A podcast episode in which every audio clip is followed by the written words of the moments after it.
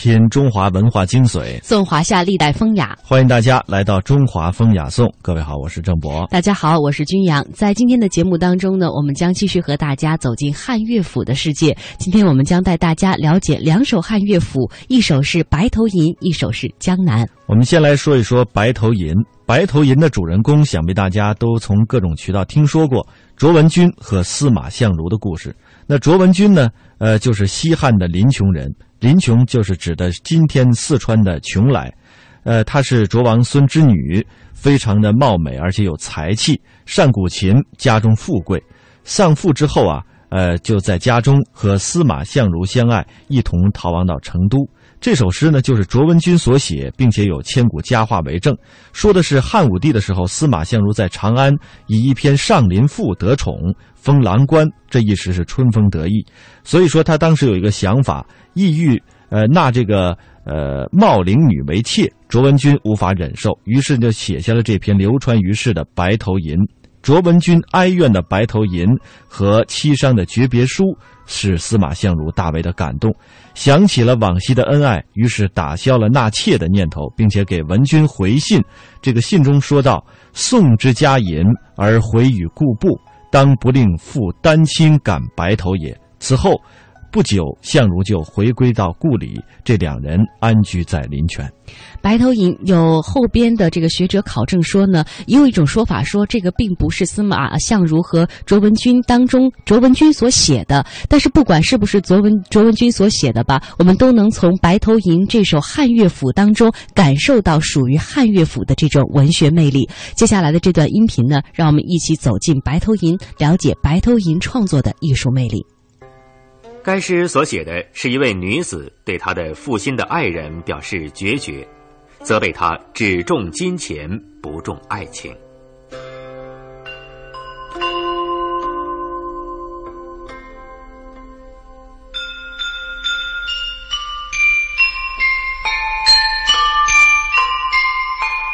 白头吟，皑如山上雪。皎若云间月，闻君有两意，故来相决绝。今日斗酒会，明旦沟水头。谢蝶玉钩上，沟水东西流。萋萋复萋萋，嫁娶不须啼。愿得一心人，白头不相离。竹竿何袅袅，鱼尾何湿湿。男儿重义气，何用钱刀为？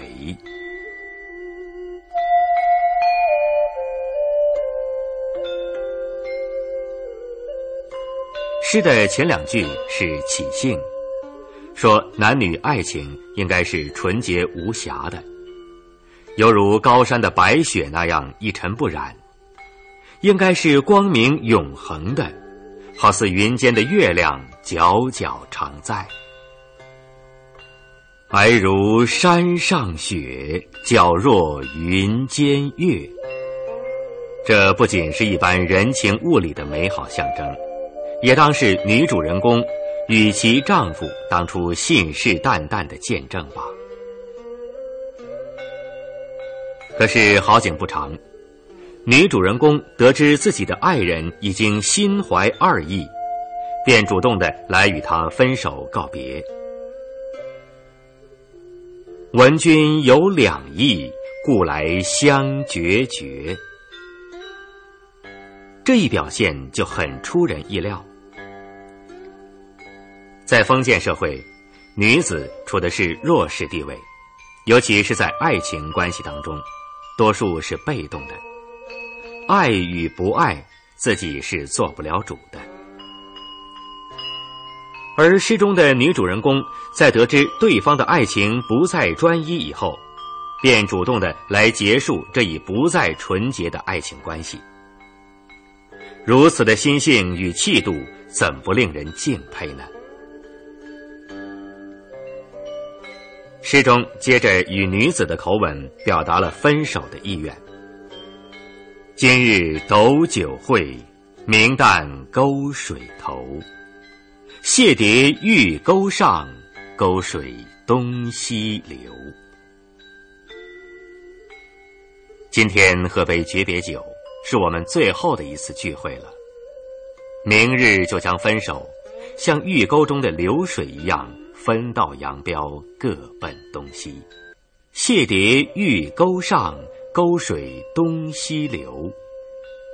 我们也可以把这两句理解为，是女子设想离别以后，在宫墙外的沟渠旁独行，过去的爱情生活将如沟水东流，一去不返。难道这位女主人公对爱情的破裂、情人的分手，就真的如此平静的接受了吗？难道他真的无动于衷吗？绝不是的。下面的诗句就告诉了我们他内心中真实的情感。凄凄复凄凄，嫁娶不须啼。愿得一心人，白头不相离。诗的意思是说，那些出嫁的姐妹们总是悲伤而又悲伤的啼哭。其实这是大可不必的，只要嫁了一个情意专一的男子，白头偕老，永不分离，就算很幸福了。言外之意，自己今日遭到遗弃，才最堪凄惨悲伤。这是刚出嫁女子无法体会到的滋味。诗中女主人公的这一番话，泛言他人而暗含自己，词意婉约而又见顿挫。以面临决绝，而仍然希望男方有所转变，感情是那样沉痛，却又不失温厚。诗歌结尾的四句。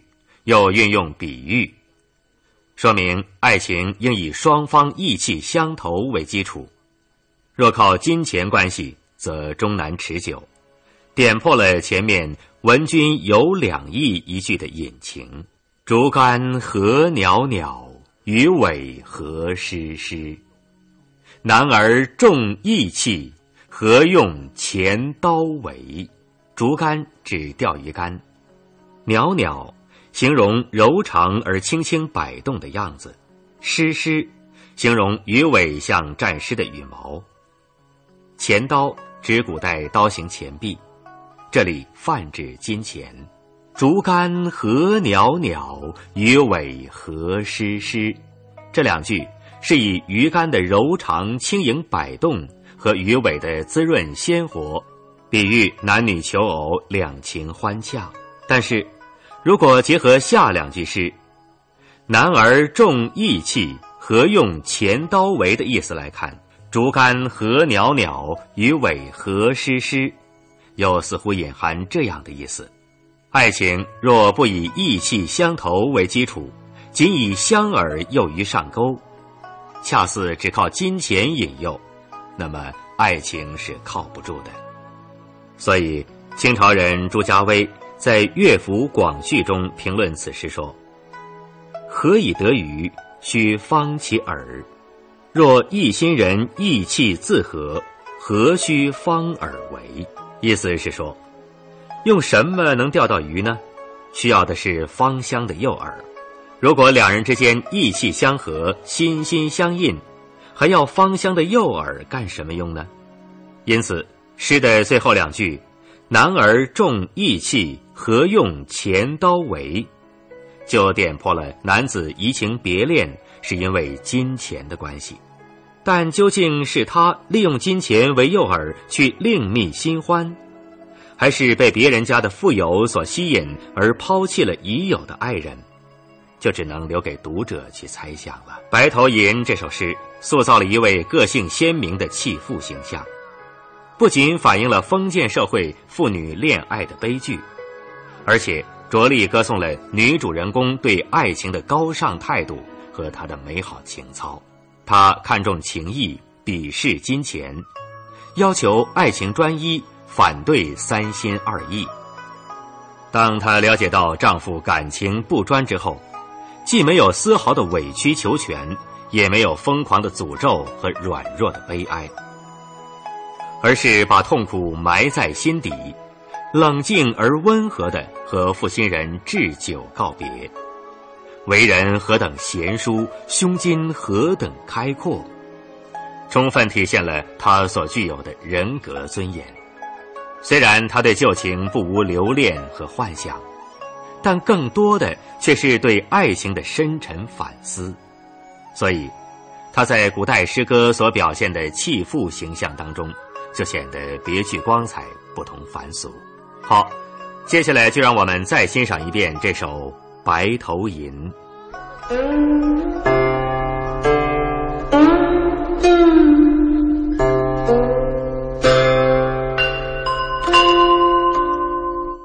白头吟，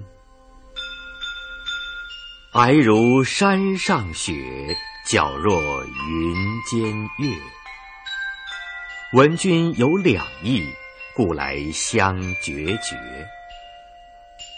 今日斗酒会，明旦沟水头。谢蝶玉钩上，沟水东西流。萋萋复萋萋，嫁娶不须啼。愿得一心人，白头不相离。竹竿何袅袅，鱼尾何湿湿。男儿重义气，何用钱刀为？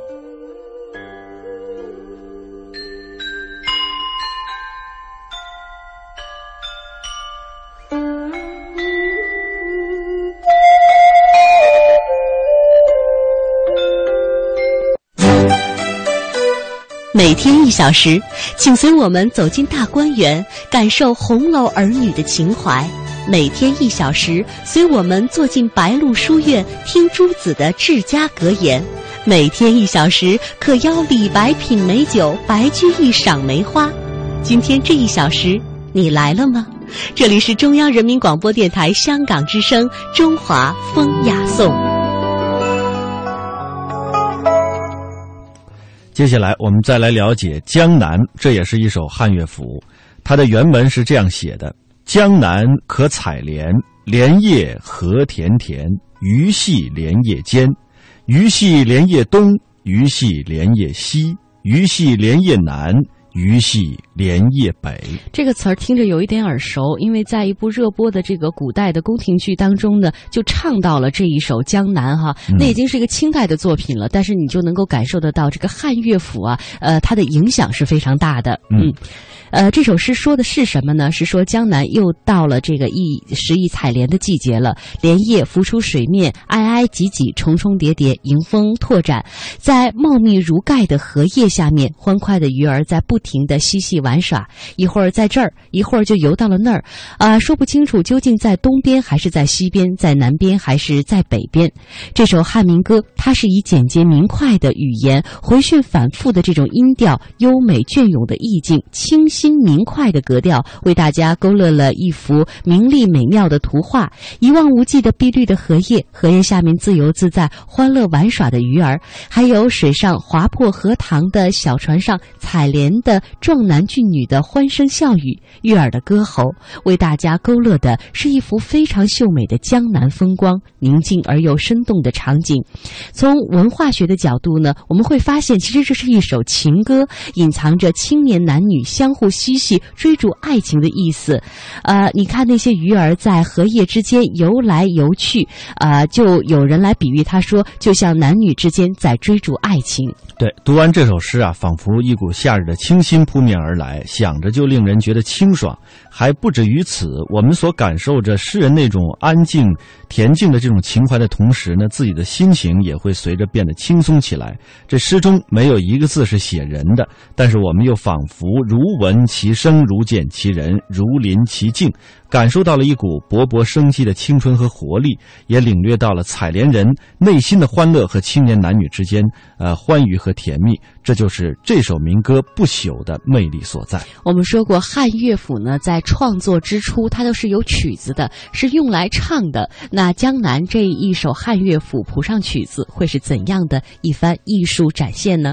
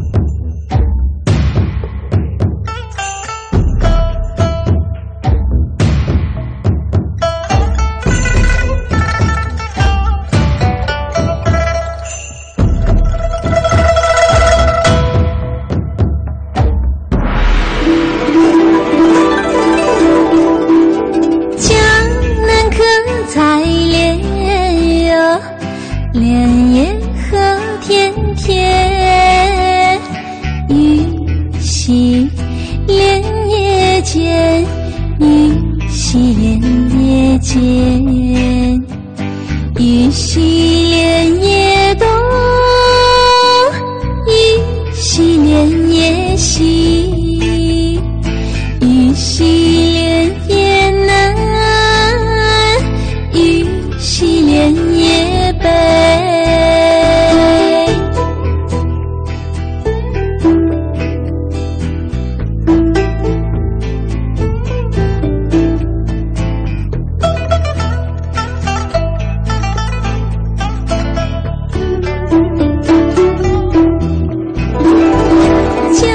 大家所听到的就是汉乐府《江南》，我们今人为它谱上了旋律，呃，用演唱的方式来演绎这首汉乐府的魅力。在本周的时间呢，我们为大家介绍了多首汉乐府，比如说《陌上桑》，比如说《上爷》。接下来，我们用一点时间和大家一起来回顾一下，呃，我们用的是朗诵版加演唱版相结合的方式，让大家能够更好的去感受这种汉乐府文学题材的这种魅力。《陌上桑》乐府诗集。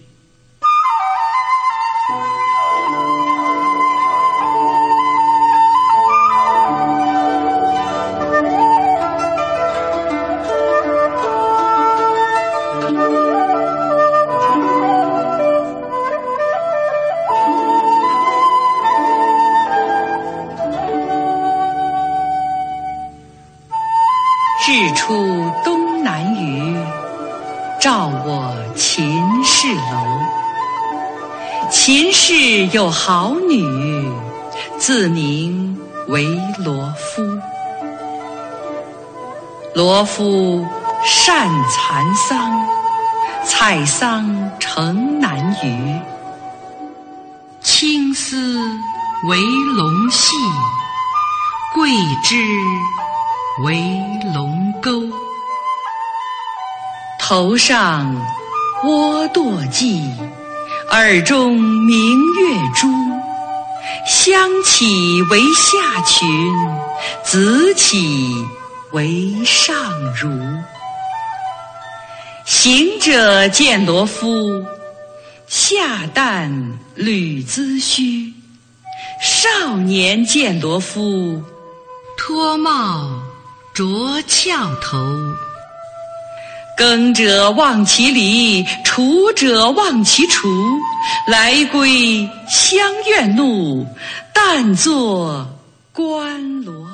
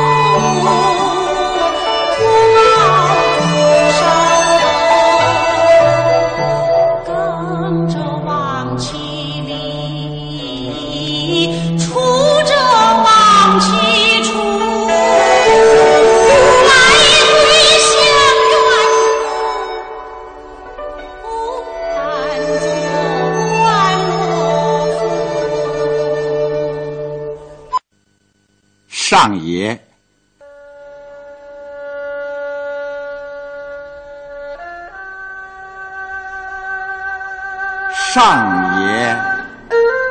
我欲与君相知，长命无绝衰。山无陵，江水为竭，冬雷阵阵，夏雨雪，天地合，乃敢与君绝。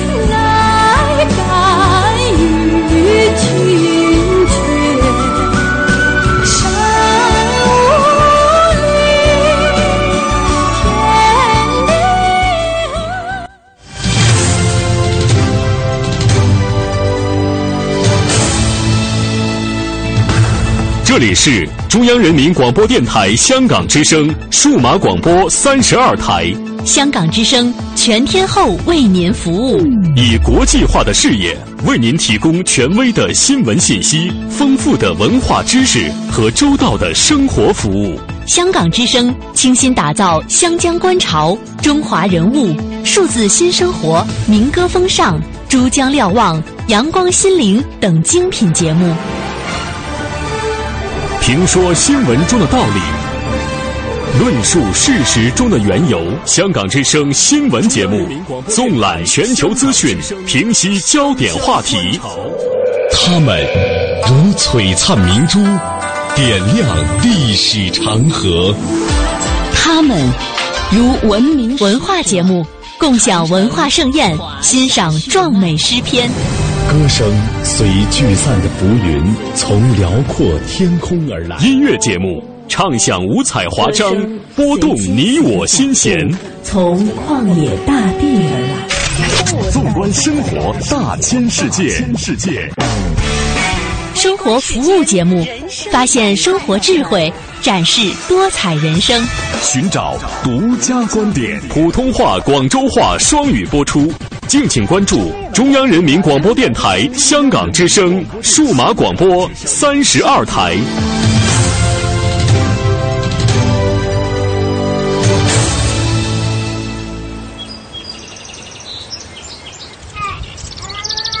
宝宝往前走，迈腿，一，哎二，迈腿，好。五十年后，还是这对母女。妈，别总在轮椅上待着了啊！嗯，我扶您起来走走吧。哎，别着急，别着急，您先把胳膊搭我肩上。好，好，好，好。然后再挪腿。嗯，好。对。您扶我走出了我人生的第一步，请让我扶您走完您的人生路。时间都去哪儿了？还没好好看看你，眼睛就花了。柴米油盐半辈子，转眼就只剩下满脸的皱纹。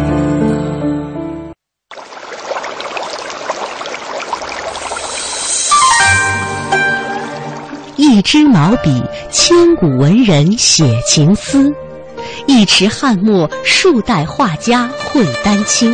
在这里，感受笔墨中国。一砖一瓦，凝聚悠悠岁月情；一草一木，讲述风云变幻事。在这里，感受山水中国。一支昆曲，以力之声起江南；一首秦腔，三秦大地齐和鸣。在这里，感受音律中国。您现在正在收听的是中央人民广播电台香港之声《中华风雅颂》。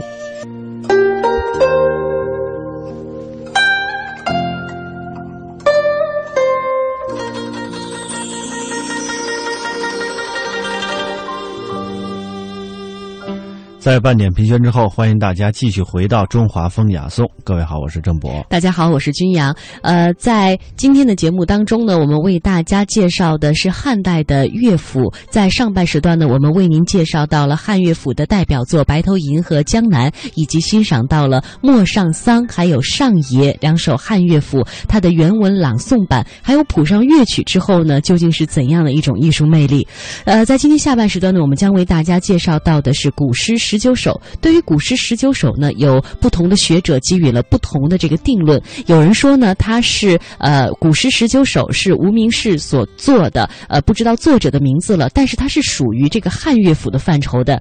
但是呢，比如像学者叶嘉莹就认为说，它是受了汉乐府的影响创作的诗歌，它已经不是呃归于汉乐府的这个行列了。不管怎么说，古诗十九首都有它独特的这个艺术魅力。在今天后半时段呢，我们将和大大家一起来赏析古诗十九首。古诗这个概念，我们现在通常用来作为古代诗歌的泛称。但它原来还有一个特定的意义，那就是南北朝时候的人用古诗这个概念称呼汉魏时代流传下来的无名氏的作品。在当时，这样的古诗至少还有五六十首。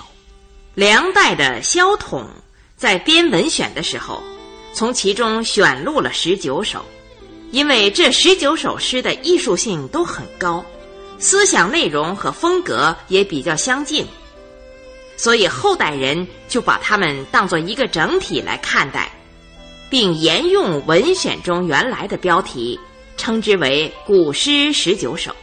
古诗十九首并不是一个人的作品，写作的时间和地点也不一致。他们大致上是东汉末年社会中下层知识分子的创作。至于作者的确切姓名，现在已经无法考察了。《庭中有奇树》这首诗，写的是一位妇女对远行的丈夫深切的怀念之情。在古诗十九首中，像这类描写夫妻离别、相互思恋的题材占了很大的比例。这是因为汉代的读书人为了求取功名富贵，走上社会政治舞台，常常离乡背井，四处奔走，到京城以及州郡官府的所在地去求学或者求官。这就造成了夫妻别离，人各一方。也许当他们仕途顺利的时候，内心的离愁别绪，往往被政治上的得意，以及对实现抱负的追求和渴望所冲淡或者掩盖了。然而，在政治状况异常黑暗、社会景象极为动乱的东汉末年，政治权力。被豪门贵族所垄断，出身显贵的人尽管一无所能，却可以轻易的取得高位；而出身门第较低的知识分子，即使满腹才学和抱负，也难于施展。在这种情况下，由于离乡背井、亲人隔绝而产生的痛苦，就显得格外突出了。因此。古诗十九首中所表现的离情别绪，可以说曲折地反映了当时的社会状况，特别是下层知识分子的思想苦闷。《庭中有奇树》这首诗，虽然是从妻子怀念远行的丈夫这个角度来写的，但诗的作者并不一定就是诗中的主人公自己。他所表现的思想情绪，和上面所说的整个古诗十九首的社会背景也是一致的。这首诗的题目就是诗的第一句。我们知道，古代的诗歌最初都是不专门标题目的，后人收集整理这些诗的时候，就拿诗歌的开头几个字或者一句作为题目。庭中有奇树。这首诗一共八句：“庭中有奇树，绿叶发华滋。攀条折其荣，将以慰所思。馨香萦怀袖，路远莫致止。此物何足共？但感别经时。”我们可以把前后四句各作为一个段落来看。奇树就是家树，美好的树；华就是花字。发华滋是说花开得很繁盛，荣也是花的意思。为了避免重复和单调，所以前后两句选用了不同的字眼儿。将以慰所思的慰，就是遗留的遗，这里读慰是赠送的意思。四句诗描写了这样一幅图景：在春天的庭院里，有一株佳美的树，在满树绿叶的衬托下，开出了茂密的花朵，显得格外生气勃勃，春意盎然。女主人攀着枝条，折下了最好看的一枝花，要把它赠送给日夜思念的亲人。古诗中写女子的相思之情，常常从季节的转换来发端。因为古代妇女受到封建礼教的严重束缚，生活的圈子很窄小，不像许多男子那样，环境的变迁、旅途的艰辛都可能引起感情的波澜。而这些妇女被锁在闺门之内，周围的一切永远是那样沉闷而缺少变化，使人感到麻木。唯有气候的变化、季节的转换。是他们最敏感的，因为这标志着他们宝贵的青春正在不断的逝去，而怀念远方亲人的绵绵思绪却仍然没有尽头。庭中有奇树，绿叶发华滋。攀条折其容，将以慰所思。这四句诗写得很朴素。其中展现的正是人们在日常生活中常常可以见到的一种场面，但是把这种场面和思妇怀远的特定主题相结合，却形成了一种深沉含韵的意境，引起读者许多联想。我们想象，这位妇女在孤独之中思念丈夫，已经有很久的日子吧？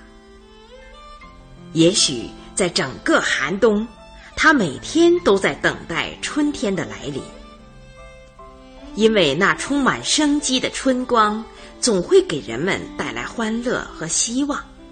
那时候，日夜思念的人儿或许就会回来，他们将重新团聚在春日融融的花树之下，执手相望，倾诉衷肠。可是。如今眼前已经绿叶扶疏，繁花满树了，而站在树下的他，仍然只是孤零零的一个，怎不叫人感到无限惆怅呢？再说，如果他只是偶尔的见了这棵树，或许会顿然引起一番惊讶和感慨。时光过得真快，转眼又是一年了。然而，这树就长在他的庭院里，他是眼看着叶儿一片片的长，从鹅黄到翠绿，渐渐的铺满了树冠。他是眼见着花儿一朵朵的开，星星点点，渐渐的就变成了绚烂的一片。他心里的烦恼也跟着一分一分的堆积起来。这种与日俱增的痛苦，不是更令人难以忍受吗？此时此刻，他自然会情不自禁的折下一枝花来，想把它赠送给远方的亲人，因为这花凝聚着他的哀怨和希望，寄托着他深深的爱情。也许他只待这花儿。能够带走一部分相思的苦楚，使那思潮起伏的心能够得到暂时的平静。也许他希望这故园亲人手中的花枝，能够打动远方游人的心，催促他早日归来。总之，我们在这简短的四句诗中，不是可以体会到许多诗人没有写明的内容吗？从另一方面说，在这一段中，人物和景物的相互衬托也是很成功的。大家知道，我国古代的诗人在表现一种悲哀惆怅的感情时，常常喜欢用一些萧索凄凉的环境描写来加以衬托，从而达到情景交融的效果。比如战国时。楚人宋玉的《九变》，在开头的一段中，就用万木萧条的景象来表现自己怀才不遇、愤愤难平的情绪。宋代词人柳永的《雨霖铃》，用杨柳岸，晓风残月，这种清冷凄凉的景色来渲染情人离别后的痛苦心情，都是很有名的例子。但“庭中有奇树”的开头两句，却是描写了春天欣欣向荣的景色。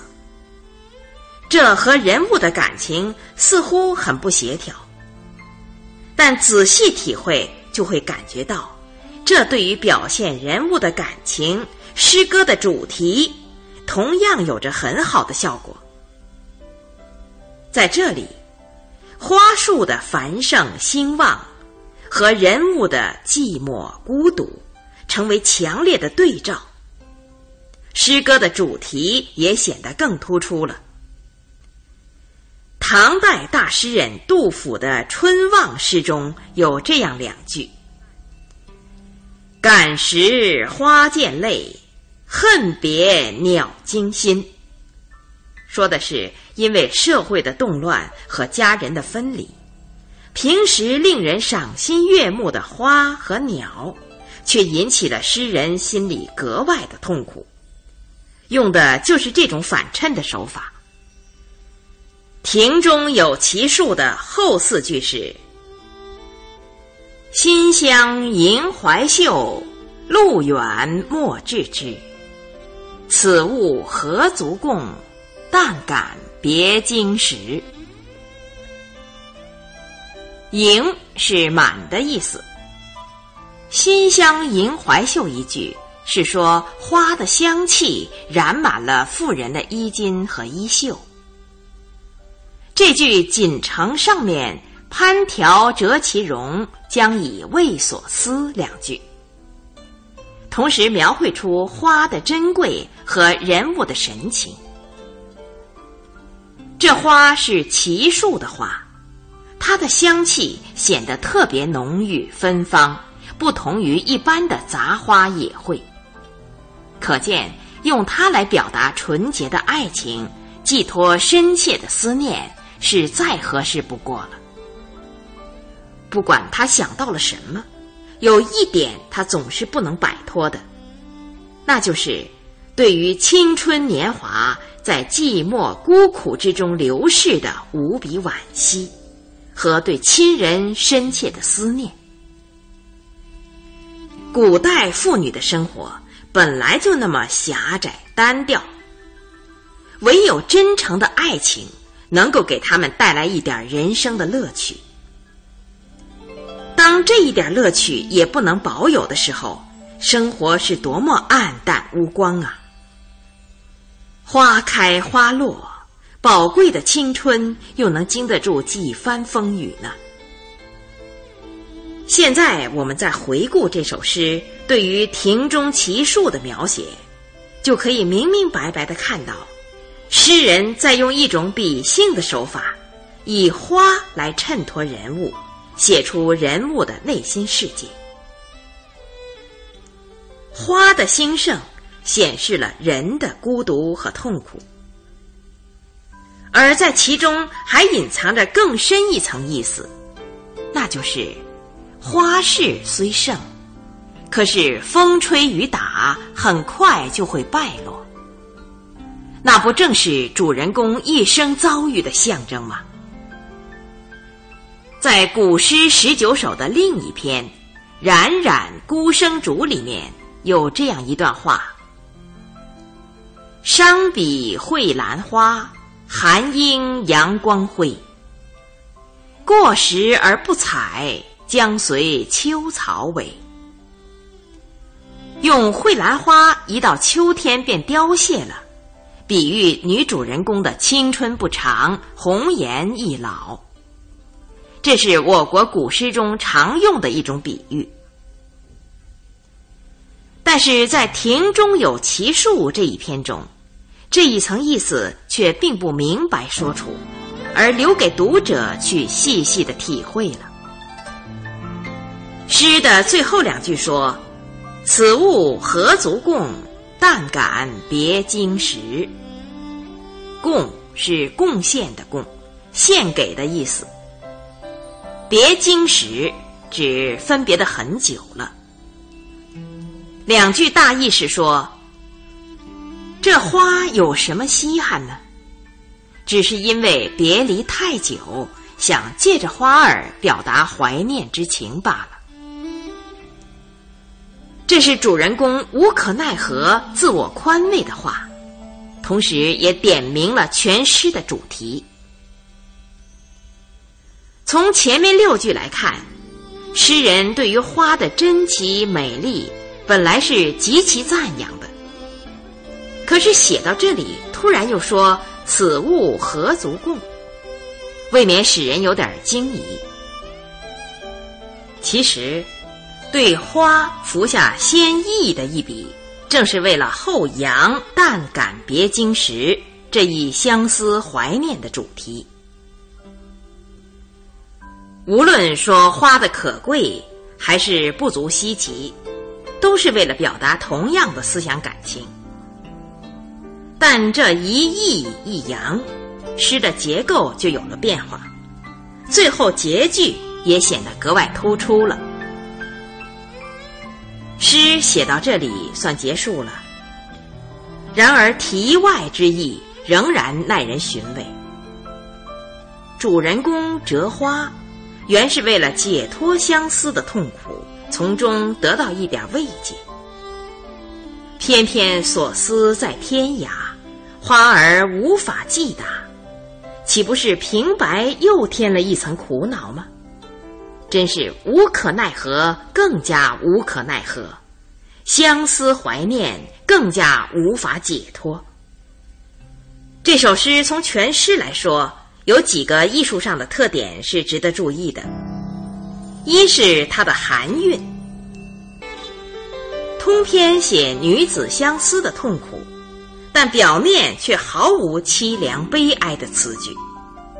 就连最后一句点题的话，也是平平淡淡的说出来。他的深厚的思想内容和人物感情，全都埋藏在一系列形象和细节的描写中，让人们去感受、去体会。这样，短短的八句诗，就可以引起读者丰富的想象。同样，对于人物。这首诗也没有很多的描写，它只是就其数一意写到底，描叙它的茂密的绿叶、繁盛的花朵、浓郁的芳香。但就在这花叶枝条之间，深藏着人物痛苦的感情，人物的形象也就通过折花和馨香迎怀袖的细节。很清晰的显现在人们的眼前。古人评价古诗十九首是语短情长，这一篇也是很突出的。语言的精炼含蓄是诗歌艺术的重要特征，也是中国古代诗歌的优秀传统。这好比沙里淘金，花中酿蜜。让人们在简短的诗篇中得到高度的艺术享受。第二是与含韵的意境相联系的委婉曲折的结构。从“庭中有奇树”两句，到“攀条折其荣”两句，整个诗的意境进了一层。再引到。馨香迎怀袖，路远莫致之，又发生了一个转折。写到这里，似乎话已经说完了，诗应当结束了。但突然又通过“此物何足共”的自问，把前面所有关于花树的描写压低了，然后才反托起“但感别经时”一句来点题。并且余音袅袅，感慨无穷。八句诗竟写得如此波澜起伏、曲折含蓄，但是诗的意境又很明朗、很单纯，一步一步安详自然，绝没有晦涩难解的毛病。难怪古人对古诗十九首。要发出一字千金的赞叹了。第三个特点是，诗歌的语言非常朴素自然。我们在相隔两千年的今天去读它，依然感到这首诗是明白流畅的。这是因为诗人向民歌学习的结果。我们知道，汉代的文人主要是写那种专门堆砌辞藻、枯燥无味的赋。后来因为乐府民歌的影响，才引起文人的模仿。古诗十九首就是东汉末年的文人向民歌学习而发展到成熟的五言诗，所以他们保持了民歌的朴素自然的风格。不过，在学习民歌的基础上，文人的创作在语言上又有自己的特点，那就是更加精炼、细致、贴切。艺术上又提高了一步，这在文学史上也是普遍的现象。我们欣赏这首诗要注意的是，这首诗所表现的思想感情是封建社会的妇女在她们所处的特定环境下产生的。从历史的角度去看，主人公对爱情的坚贞不移可以加以肯定。但那种惆怅伤感的情调，却不值得我们去赞赏和模仿。最后，让我们把《庭中有奇树》全诗朗读一遍。庭中有奇树，绿叶发华滋。攀条折其荣，将以慰所思。馨香萦怀袖。路远莫致之，此物何足共？但感别经时。他攀过了墙秀，说不完英雄风流，他含笑倚在枝头。人生烟锁重楼，关不住年华为愁，好儿郎断了红袖。梦里曾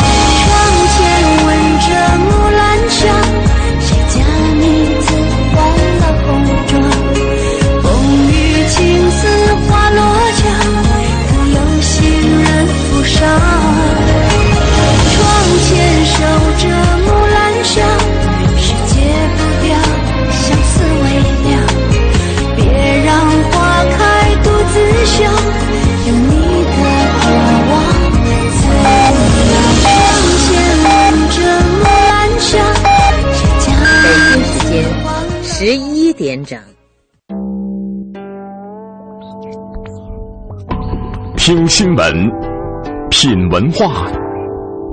这里是中央人民广播电台香港之声。呢度系中央人民广播电台香港之声。